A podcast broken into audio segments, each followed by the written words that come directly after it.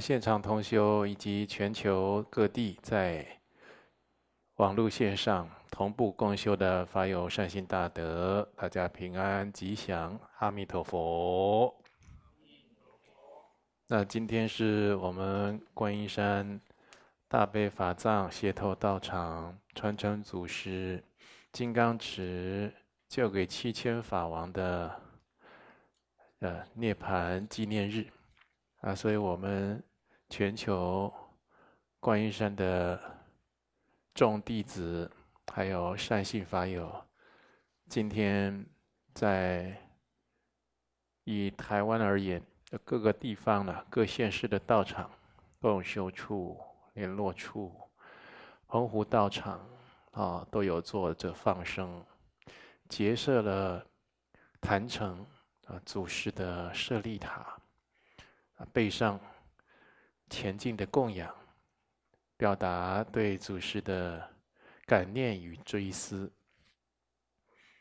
那在大陆的同修，也在这样严寒的天气，甚至在疫情都还没有消弭的时候，哦，也都有大约六百多人参加了放生活动。现场啊，实体参加的有一百多位，非常随喜大家，大家非常辛苦，而且很多人追随着祖师的教示以及诸佛菩萨珍贵的教法精神意志呢。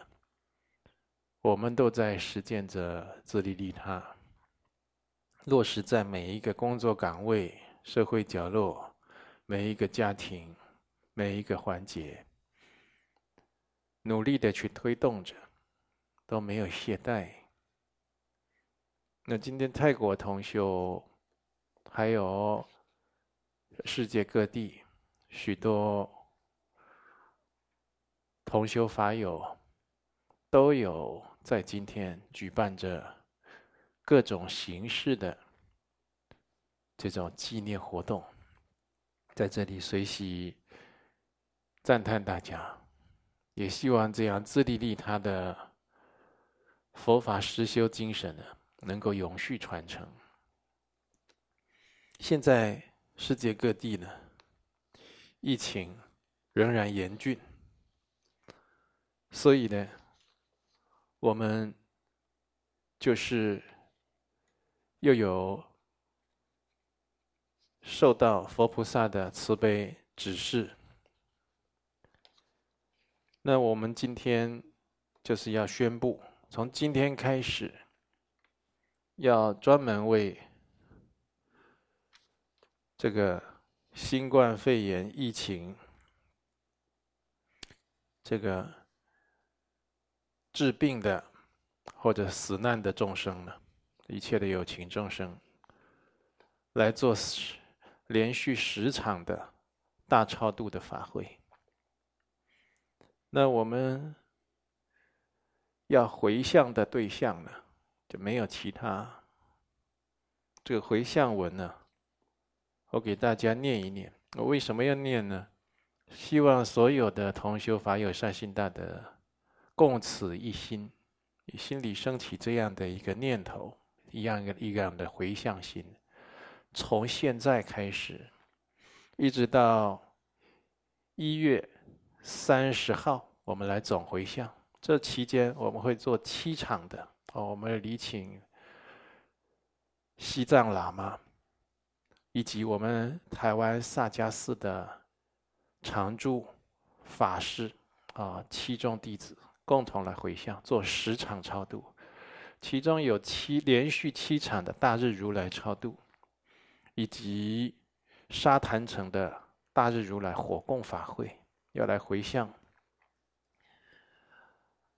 这些染到肺炎、失去生命的人。为什么呢？因为他们受极大的惊惧和痛苦。在极为痛苦、百般无奈的状况下，失去了宝贵的生命，离开了他们至亲至爱的家人和熟悉眷恋的生活环境，惊魂未定。许多的人失去肉体以后的一缕幽魂，仍受着极大的惊惧和痛苦。也就是说，这种短命，就是受到疫情的疫病，失去生命，这是现世的花报。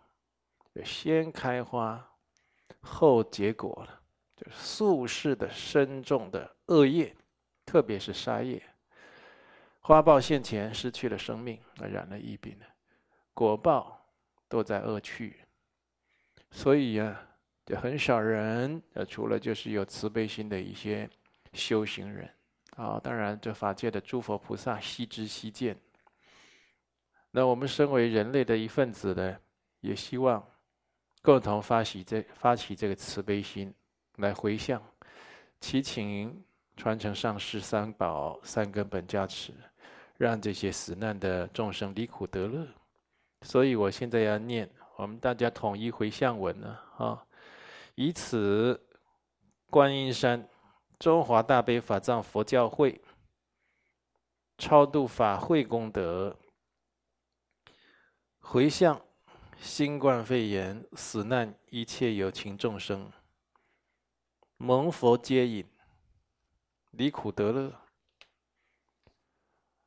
到今天呢，新冠肺炎的疫情最新的统计数据，非常不幸的，全球确诊人数已经超过九千三百多万人了。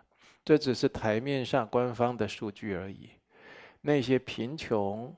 落后、偏乡的地区，根本没有统计这些病例数字，也无力统计的地方，那种受到的灾难和痛苦呢，更是难以想象。所以，这是我们地球众生的共业，大家应该共同来发心，就是心里意念着。这样的一个回向的主旨，大家共同来回向，希望这一些在新冠肺炎期间呢，包括现在都还在继续着，这些死难的有情众生呢，蒙佛接引，离苦得乐。那全球死亡人数呢，已经突破啊两百万人，这是相当惊人。那在此，我也要跟所有同修、法友善心大德，无论你在哪一个国家，你的国家的防疫做得如何的完备，医疗技术如何的先进，请你以严肃的心情做好任何的防疫工作，保护自他，守护自己的家人、朋友。亲戚，还有你身旁的所有人，戴好口罩，要勤洗手消毒，然后做好防疫工作。因为我知道很多落后的国家，或者这个是医疗啊、防疫已经哦，就是很吃紧的国家，每天都有很多人死亡。那有一些防疫还不错的国家呢，就会宣导就安。安抚百姓的心，就会宣导我们国家其实啊没有问题，大家应该快乐的过日子。很有可能宣导的同时，正有人很多的人染疫死去。那所以大家以严肃的心情来度过这个艰难的时刻。啊，不要认为这个疫情已经一年多了。好像我们就可以放松、掉以轻心。也许啊，无情的这样的一个疫情的浩劫，正悄悄的上演中。但是我希望这一切呢，都是能够平安无事，大家啊都能够。就是远离这些痛苦和部位，想到因为染了疫病，正在受苦的人，或者就是瞬间无奈因为医药的缺乏失去生命的人，你看那种痛苦，情何以堪？所以大家不要觉得这个事情啊，好像是很遥远，已经稍微过去了。你现在正是要好好的严肃看待，做好一切防疫工作的时候，不要在乎其他人的眼光，别人就觉得你这防疫小心过度了，对我们小心一点没关系，我们比较保守，比较谨慎，比较害怕被传染，没有关系，就是就是确实的把它做好，保护自他。特别是佛弟子，应该秉持着这样的精神来做人做事。所以希望大家一起发心。你有参加超荐法会来随喜，那是随喜赞叹；如果没有参加，也请你以慈悲心来回向这些已经舍报的众生，帮助他们在失去宝贵的生命以后。这种苦难的境界能够早日解脱出来。好，我们今天就是要来探讨大家修学佛法的问题啊，抓紧时间提出来。上师阿弥陀佛，阿弥陀佛。第一题是台北道场弟子提问。最近天气多变化，电视新闻常说天气要变天了。看了《玉历宝钞》才知道，不能喝风骂雨，不能讲天气变天了，这样是对上天不恭敬，会有造业。自己没有学佛前，已经造作了很多这样的口业，应该要怎么样忏悔呢？恭请上师慈悲开示。对呀、啊，你要措辞，要形容天气变凉了。啊，天气变热了，用好一点，就是你要对这个上天呐、要存有恭敬的心、感念的心。如果对一个人有恭敬、有感念、感念，那讲话的用语措辞，他就会讲究了。哦，很多时候对这个天地星辰风雨，哦，山川大地，也就是说一切的友情啊，要有这种平等。啊，都要有珍视，甚至有恭敬的心。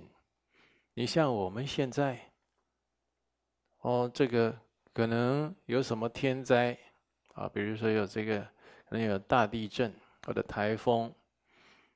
啊，这佛菩萨啊加持之下，大家一起发心，努力的持戒、行功立德、诵经修法、持咒来回向。那比如说这一次共同参与的有十万人。为首的那几个人呢，功德比较大呀。跟随的人以功德也是殊胜，就看他自己用心的过程，用心的程度如何。每个人都有或大或小的功德。如果终此一生都修这种善行，都在守护众生、守护友情或守护你所居住的那一片土地。百年之后，你就是这一方土地或你那一方境界的善神。如果你有学佛持戒，你有三皈依乃至密乘的四皈依，你守五戒，那你可能是天神；或者你皈依修得好了，你进入菩萨法界，成就菩萨，行持菩萨道修得好的人。所以每个人随自己的发心行持，将来会感得不同的境界。所以你说这一些，我们只看到同类的人类还有动物，看不见的众生，你就说它不存在，多有冒犯，或者是轻蔑。其实这是自己太没有智慧，太没有理智。就是眼光见地太过肤浅，那一颗星星都有一颗星星的主宰，一条河都有一条河的河神，还有龙神，到处都是这样子。哦，所以乃至于你对天地星辰、风雨，那这些都有他主管的神明啊，那或者是鬼神，或者是有相当大力量的有情，他们有的正在修行，有的正在做着善事，有的甚至是你的前辈、亲戚、朋友，哦，这很多。一个以前我我们的印证经会主任。就台中有一个很大的关圣帝君庙，他楼上有一尊五财神，晚上到他梦境托梦，拿东西给他吃，高兴得很。两个人在梦里聊天聊得不可开交，为什么？那么过去就是师兄弟，一个去当了去关圣帝君庙当了五财神，另一个呢这辈子在持戒学佛，就投生的境界或早或晚。各有不同，但是这忽然遇到了哦，晚上你看到梦里找他聊天，拿东西给他吃。你可以也有同修担心自己过世的长辈啊，不知道自己长辈好不好？长辈晚上立刻入梦，别担心了。现在在做水果神啊，哦还不错，还现身给他看，这水果神。处理水果的、处理植物的、处理供花的啊，都有。所以，对众生要有平等、敬爱、珍视的心，特别是佛弟子都要这样。哦，所以特别讲到孕育万物的天地，哦，那当然是要有高度的。恭敬啊！所以你这个乃至起了这个不善念啊，或者措辞不当，刚才你刚才讲的那个用语讲变天的不好听嘛，对不对？那你是想要让天地换人啊？这不能这样措辞的啊！或者有的人就觉得，哎，怎么这么热？这样怎么这么热呢？这样这个都不好呢。因为上天让天气这么热，是还要你批准呢、那自然有因缘啊，那自然有那个道理呀、啊。那众众生共业自己招感的嘛，哦。所以以此类推，这以前都讲过了，就不再重复。就希望大家啊要了解，这有的人呢，他这嘴巴常常一个人或很多人呢，他自己嘴巴会碎念，对不对？就讲话呢就不客气，哦，在那边喝骂。你虽然没有指名道姓啊，你这样讲好像在骂虚空一样，这也不行。所以这一类的人，他没有口德、消福或者诸事不顺，你你自己去观察，他一个人会自己那边碎念讲话，他一个人讲好话还好哦，好话啦，歌颂啦。讲好事啊，持咒念佛这好啊。他一个人讲的都是那没意义的话，没营养的话，负面的话，抱怨的话。你注意看他，没有什么福报，很多事情都不顺利。就是这个道理。你再这样静心去观察，自己就可以明白啊。好来。第二题是台中道场弟子的提问：慈悲的上师在共修时曾经开示，到西方极乐净土祈愿文有关于杀师父母阿罗汉的法义教授中，父母为普处菩萨，因恭敬孝养父母。弟子不太了解的补处的意思，父母跟补处菩萨的连结不起来，想要恭请上师慈悲开示。这已经讲过了，这是在佛教，父母的地位如同。补处菩萨，完整的形容呢？补处菩萨叫做一生补处菩萨。什么叫做一生？也就这是他当菩萨最后一生。现在的佛只要退位了，就是示现涅槃了。好，他退了佛位，这补处菩萨立刻就是补佛位。也就是说，如果是以本师释迦牟尼佛而言，他的补处菩萨是谁呀？弥勒菩萨。释迦牟尼佛要示寂的话，弥勒菩萨他要补佛，因为他就接着要来成佛了。那但我们众生来讲，时间很久嘛。那凡夫众生有这种时间空间的这种相当大的执着，会觉得很久，不可思议的久啊，几十亿年，对不对？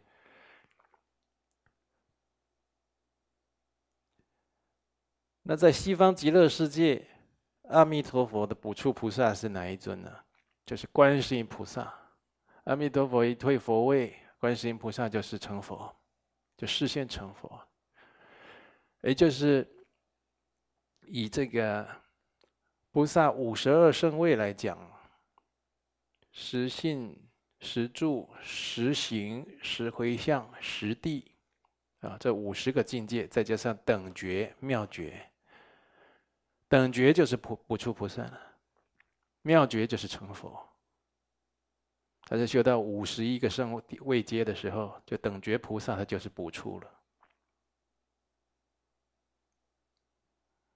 也就是他即将成佛，啊，那也就是在佛教里，他看父母就像补处菩萨，你对父母做孝敬、供养，那父母不在了，感念、追思，你都会得到很大的功德，会消业障。对父母不孝敬的人，或父母死了都不敢念，都不给他做超度，不给他做功德的人，你这种人来学佛，你可以看出他的他不是真修行，他没有什么功德建立的起来，他连生养他的父母亲的对待尚且如此，他能怎么样饶益一切有情啊？生养他的父母，他尚且如此，如何饶益有情啊？这是就是很矛盾的事情嘛，所以主旨就讲啊，在佛教看待父母啊，就如同补处菩萨一般的，就是敬重，不可以轻慢。也就是说，你要去对父母修孝敬啊，说修报孝感念啊，这些父母也是很大的福田。嗯，我听说今天我们大陆也有同修啊。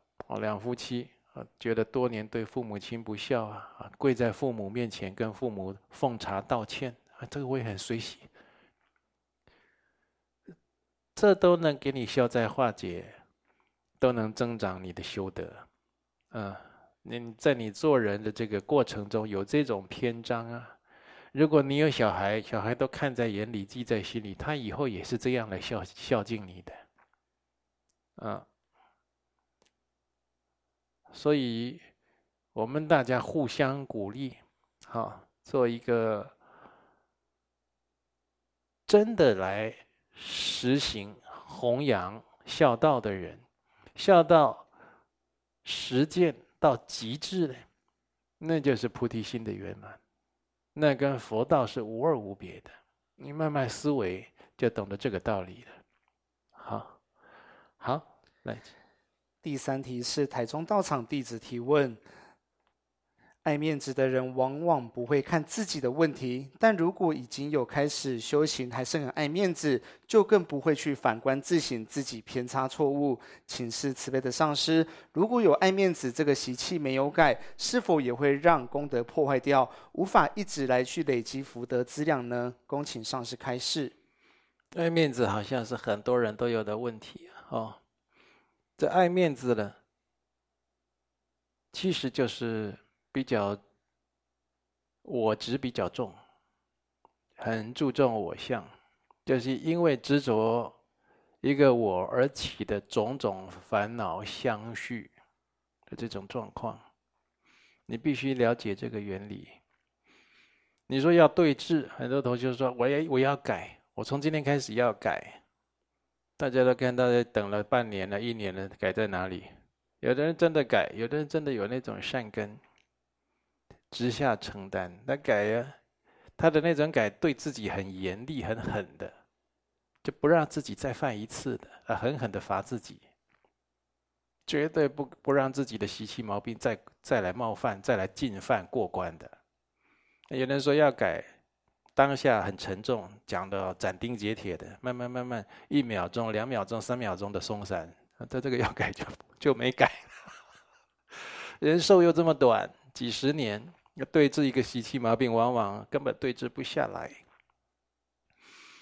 所以，就变成说，学佛修行的人，你亲近一个善知识很重要，这个善知识会给你指出来。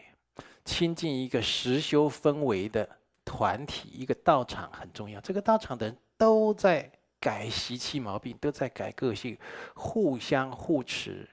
互相提醒，甚至是互相指正，这个非常重要。这样听起来大家都觉得，嗯，我要来这样的一个团队。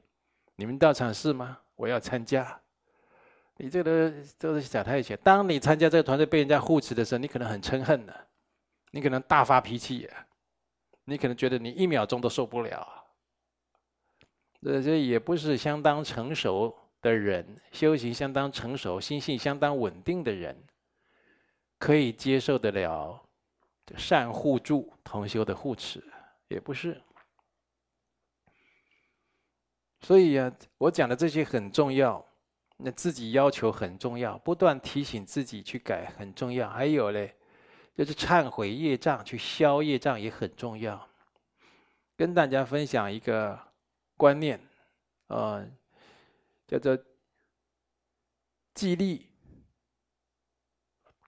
当计天下利。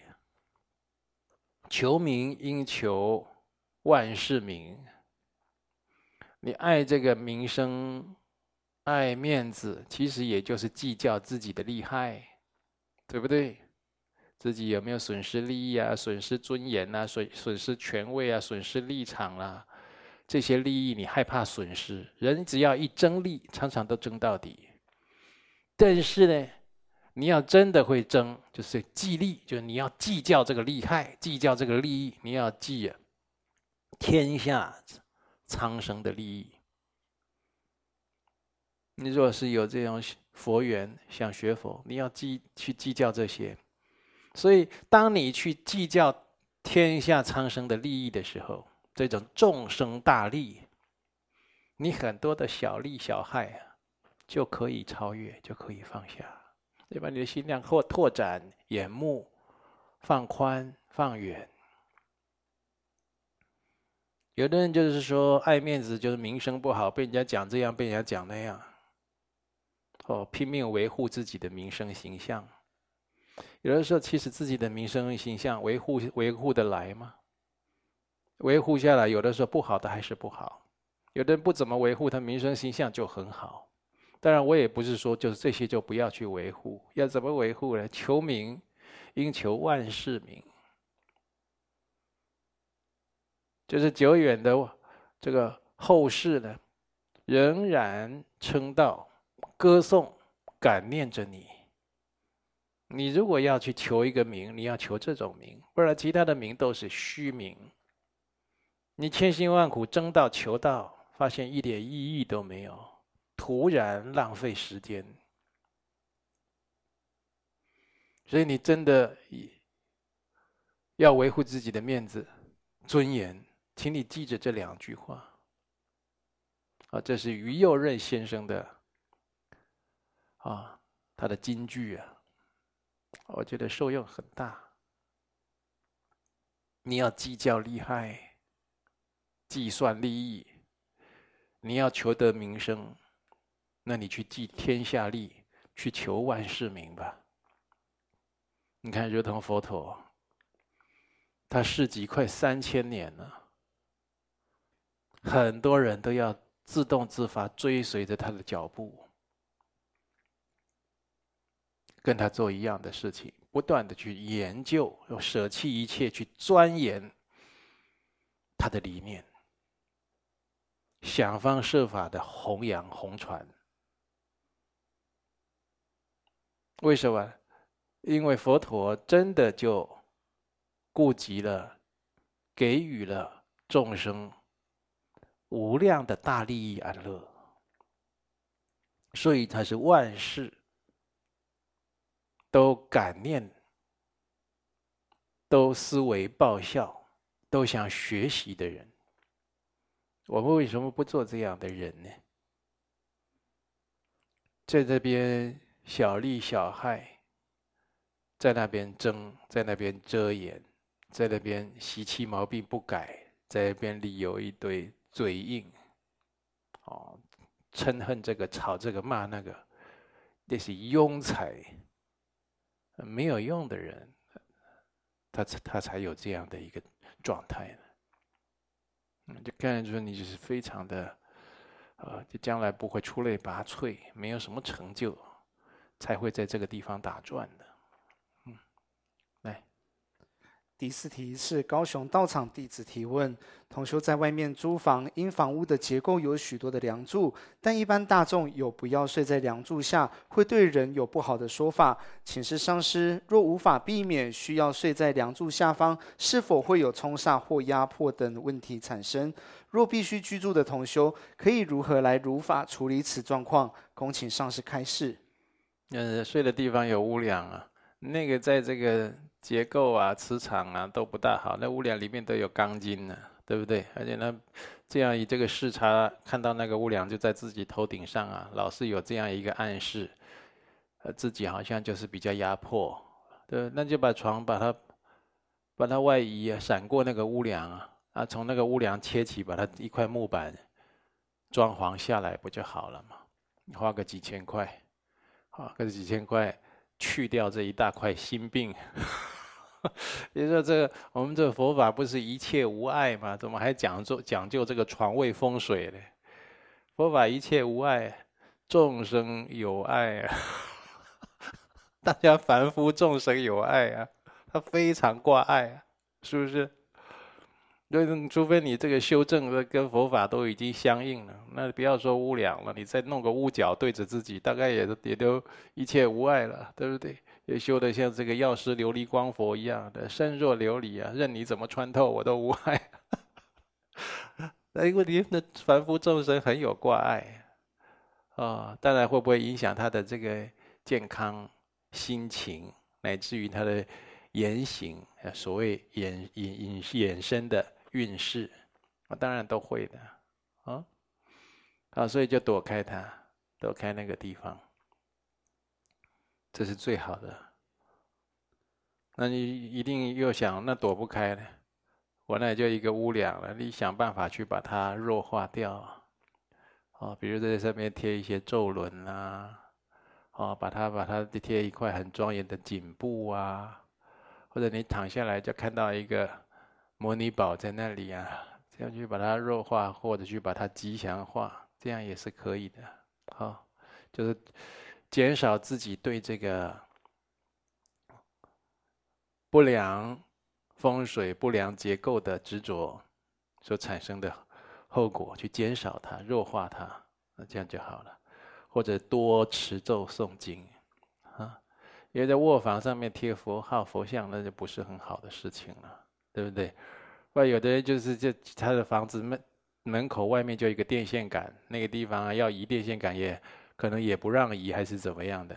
他干脆就在上面就写，就贴了佛号。他每天就看念那个佛号，就这电线杆还让他念了好多佛号了。但是你要说有煞，他也化掉很多煞，啊，也增长了很多的福慧，啊，就是就有在佛法里面有很多的善巧，好，好。第五题是台北道场弟子的提问：如果同修或缘众常常一种做这个工作也不快乐，做那个工作也不快乐，一直处在于找寻自己所谓真正快乐的事情，却也怎么找也找不到，心中老是有一股遗憾不踏实。请示上师，这种状况的人是个人的业障吗？还是过去少做让人快乐的事情？恭请上师开示。你讲那两个应该都有吧？那最主要的就这人是比较自私。那什么事情都要自己快乐，自己要满意，自己要遂愿，自己要称心如意，自己要爽，这样什么事情都要这样子。你怎么都不想别人快不快乐，别人满不满意，别人高不高兴？那别人见到我什么感受？你怎么不想这些呢？你怎么不会想为周遭的人做一些好的事情、利益的事情、长久安乐的事情呢？你当你这样想的时候，你就很有事做了，你应该就很忙碌了，对不对？你每天就要去为这个人，哦，奉献啊，为这个人服务啊，为这个人哦想方设法排忧解难，让他更好，过得更好。你当你这样去帮助别人，你发现你自己的那些痛苦啊，你都不在乎，甚至啊，是注意听啊，甚至痛苦没有了，会这样。你就是都不去帮助别人，不去利益别人，不去照顾别人，不帮别人排忧解难，只重自己快不快乐、高不高兴、满不满意，就是很自私。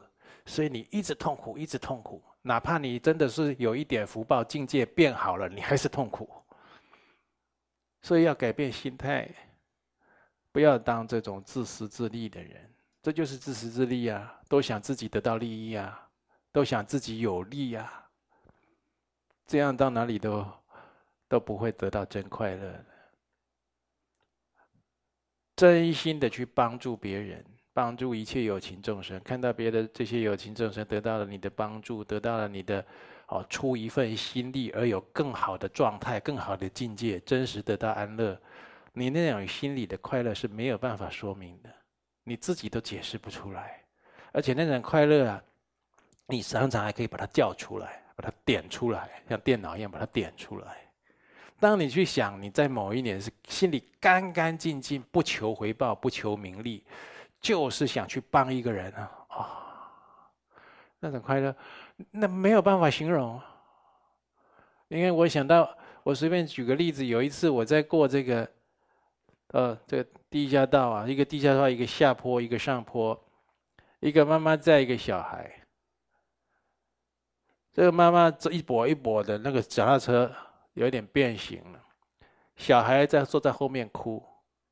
我经过的时候，看到小孩的脚被卷在那个，好脚踏车的那个扶轮里面卡住了。那当然哭啊。那后面这车一台一台很快，我看到这样，哇，那小孩子多痛啊！那妈妈已经头上一个大包，可能刚才已经摔倒了。哦，我赶快下来。哦，先把车子挡起来，把小孩把小孩子脚拿出来，哇哇哇叫，痛得要命啊！然后把这个妈帮妈帮那个妈妈扶着，一边扶着那个妈妈扶着这个小孩，再扶着车，有个子比较大嘛，就扶扶扶扶扶扶上来，然后就让他去叫，刚好上来转角就是一间医院，然后看他这样一切都好了，然后我再继续我的路。我这样随时想起来，哎呀，当然想到他受苦，我有点有点这个。难过，但是想到我们去帮助人家，让人家免于可能后面又被撞一下啦，或者减少很多痛苦，我们心里是很很踏实的，就是很有很深层的这种心安理得。那你如果去帮助别人，让解解决别人家的痛苦，常常做这些事情，你你内心呢很平静啊，甚至有很深层的喜悦会泉涌，一直很深层的喜悦一直要出来。我知道有很多的同修。你静下来的时候，无论你精神好或者你疲累的时候，你静下来，你就是痛苦的。你要是睡个午觉起来，或者晚上睡觉天亮了起来，那心里痛苦到好像世界末日，对不对？你过去伤伤害的众生，你造的恶业太重了，连续不断的痛苦。那些人都已经该在跟你索报催讨。用各种方法来靠近你呢，你根本快乐不起来。你你这个善事、功德事、好事做太少，你恶事造太大，才会这样。当你善恶就做的平均的时候，甚至善恶可以相抵的时候，你就会比较轻松。乃至于你善事做的比较多的时候，你没事就快乐，甚至你逆境的时候也快快乐乐的招逢逆境。真实不虚就是如此，所以你不要再怀疑。当你心里常常有痛苦的时候，就是你业很重的时候。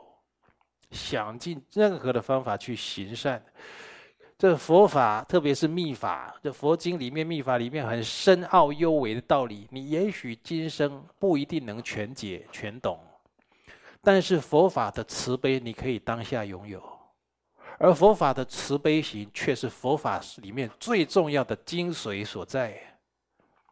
你实践佛法的慈悲，去自利利他，你会拥有佛法的精髓、佛法的功德，然后你会解脱自他的种种的痛苦，这是很重要的。对，第六题是彭吴道场的提问。缘众遇到逆境，开始针对性的功德来回向之后，问题有圆满的解决。那原众有表示，那些冤亲债主知道我们有办法帮他们，就会找上门，希望我们帮他们来做功德回向。那原众觉得，倘若这样是根本是做不完，觉得自己没有那么多能力可以回向给冤亲债主。请示上师，面对原众产生这样的烦恼，应该如何正思维才是如理如法的？恭请上师开示。冤亲债主他也不会前仆后继，一个一个接着。那是我以前讲的，我是替就是警惕、替力，大家互相激励的，大家不要懈怠。哦，回向冤亲债主结束，不要放松，又去造业，应该再开始再行功立德。但是也有很多时候，这冤亲债主他并不是前仆后继的一直来啊。更何况你要记着这句俗语啊，嗯，人呢？在行善的时候啊，福虽未至，祸已远离。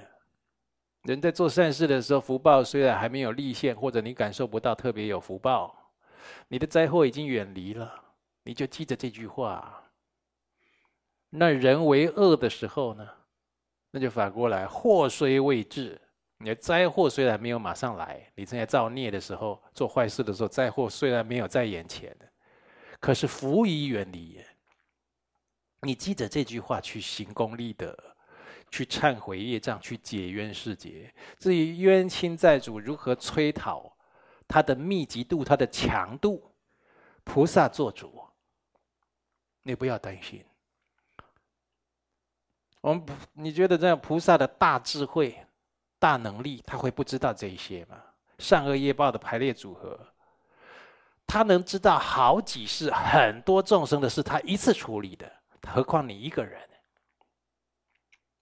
何况你一个人？当你这个人被催讨的过激，但是你这个人有善根，你觉得他会不会去拨转加持一下？他当然会啊！所以菩萨会做主的，你不要担心，善根本会做主的。以前我们不是讲过很多，呃，这些。出家法师，或者是居士，或者是专门在放生、做善事、印佛经的人，吃素的人，哦，专门在弘扬吃素的人，他不是都有死劫吗？都梦到这个牛头马面，梦到这个阴差要来抓他了，对不对？像这一类的善人，这一类平常行功立德的人、持戒的人、修行的人，哎，总有神圣。要么善神，要么菩萨，要么佛就出来。哎，这个人在修行，要给他机会，这个以后才能来带他。就请那个阴差走了。所以记着这个这样的一个原理，全心全意的去行善，全心全意的去解冤释结，去还债。我跟你讲，你美好的人生就在不久的将来。啊，不要再三心两意。呃，在在还债的时候，就有有的有的时候有点辛苦，或者有的时候会碰到这个冤亲债主说：“哦，你还了这个，你既然还得起，那也还我吧。”还。我们平常没有欠人家，都在施了。烟供不是下施吗？都是布施啊。没有，我们没有欠人家，我们都在布施，都在施予了。更何况债主上门，哎呀，阿弥陀佛。赶快还你，请给我机会，谢谢你给我机会。高兴都来不及，高兴都来不及，你还给他最好了。你不要弄到最后，你人阳寿将尽，准备要去西方极乐世界了，噼里啪啦又跑出来一些。这这要这临临命中现颠倒，很有很多人啊，对不对？哦，看看到很多阴境。哦，那种那种鬼神的境界、恐怖的境界，或突然让他这个很痛苦啊、喘不过气啊，或者或者没来由的这个心理的下坠啦啊，或者感触很多的痛苦，要不要？那就是你平常怎么不还一还呢？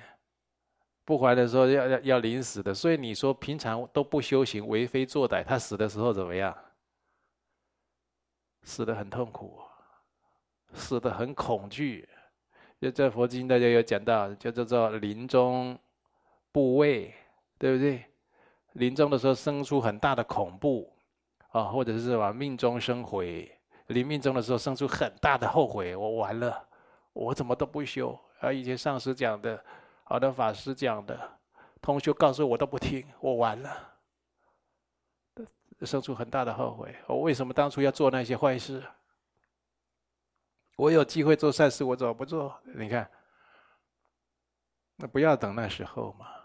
所以现在是健康的时候，有能力的时候，能做一分是一分，能还一分是一分，这是这是机会，啊，这是福报，啊，要这样想，还是要感恩的，感恩我还有机会。你今天你今天还有机会去赚钱，还有机会去还贷款，你不是要感谢吗？对不对？你都没机会赚钱，也没钱还贷款，也没钱还债的时候，你不是很，那真的是就是好像走投无路了吧？所以这个是你的人生还有优势的时候，还充满希望的时候，啊，好，好，这里有同修啊，这里有这个法友，女性六十七岁，庄女士，嗯，是好像是，他说几个月前的一天下午。骑车回家路上等红灯，左前方一部摩托车的车牌突然出现了一个“死”字，黑色的，这个字下方有闪亮的金黄色。啊、在车牌左半部，景象一闪而过，心中一直存疑，不知是何因缘。后来忘记，最近忽然想起，哎呦，你这以后就就就要记着，你看到这些。这些噩梦、恶兆、恶因缘，它都有原因的。尤其是你看你这些、你这些哦，你女儿在道场修行，对不对？你自己在道场修行，或者你家人或者你很亲近的朋友、同事在道场修行，你就开始会得到加持。你常常就会有一些征兆，你就要问，及时问。因为这个，你后来后面写到小女曾某某。啊，九月的时候上班出车祸，蒙上师及同修家人的帮忙照顾，目前复原状况良好，感恩上师慈悲。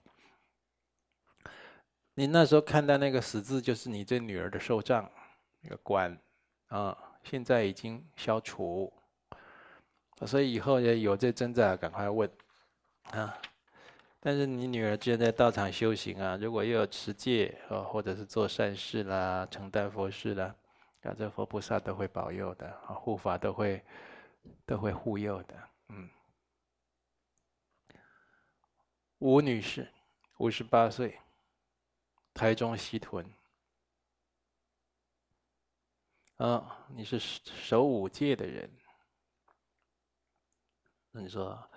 经常观看慈悲龙德上师开示，在开示后面，龙德上师都很慈悲详尽为请示者解惑。弟子在此也祈请慈悲龙德上师为我解惑。我的妹妹吴某某在一百零七年十一月癌症过世，因为妹妹还有一点借我的钱，那时尚未归还。临终前告诉他要用这些钱帮他做好事，他也点头允诺，有讲好就好了。对呀，如果我们欠人家钱还没还，那个人就往生舍报了。你要记得要做功德还给他，不要说他死了我就不还他。我跟你讲，这个他跑不掉的，一块钱都跑不掉的。好，所以说这就是还还算是懂得佛法的因果概念呢。在他妹妹。在的时候就是说要帮他做好事，那妹妹也点头了。好，这些钱不多，除了捐慈善机构，也帮他护持萨迦寺建设。我是不是我们台湾萨迦寺？是的话也随喜你啊，反正就是你捐了萨迦寺。这妹妹的钱用完后，也持续为她参加观音山的超度法会。不知妹妹现在哪里？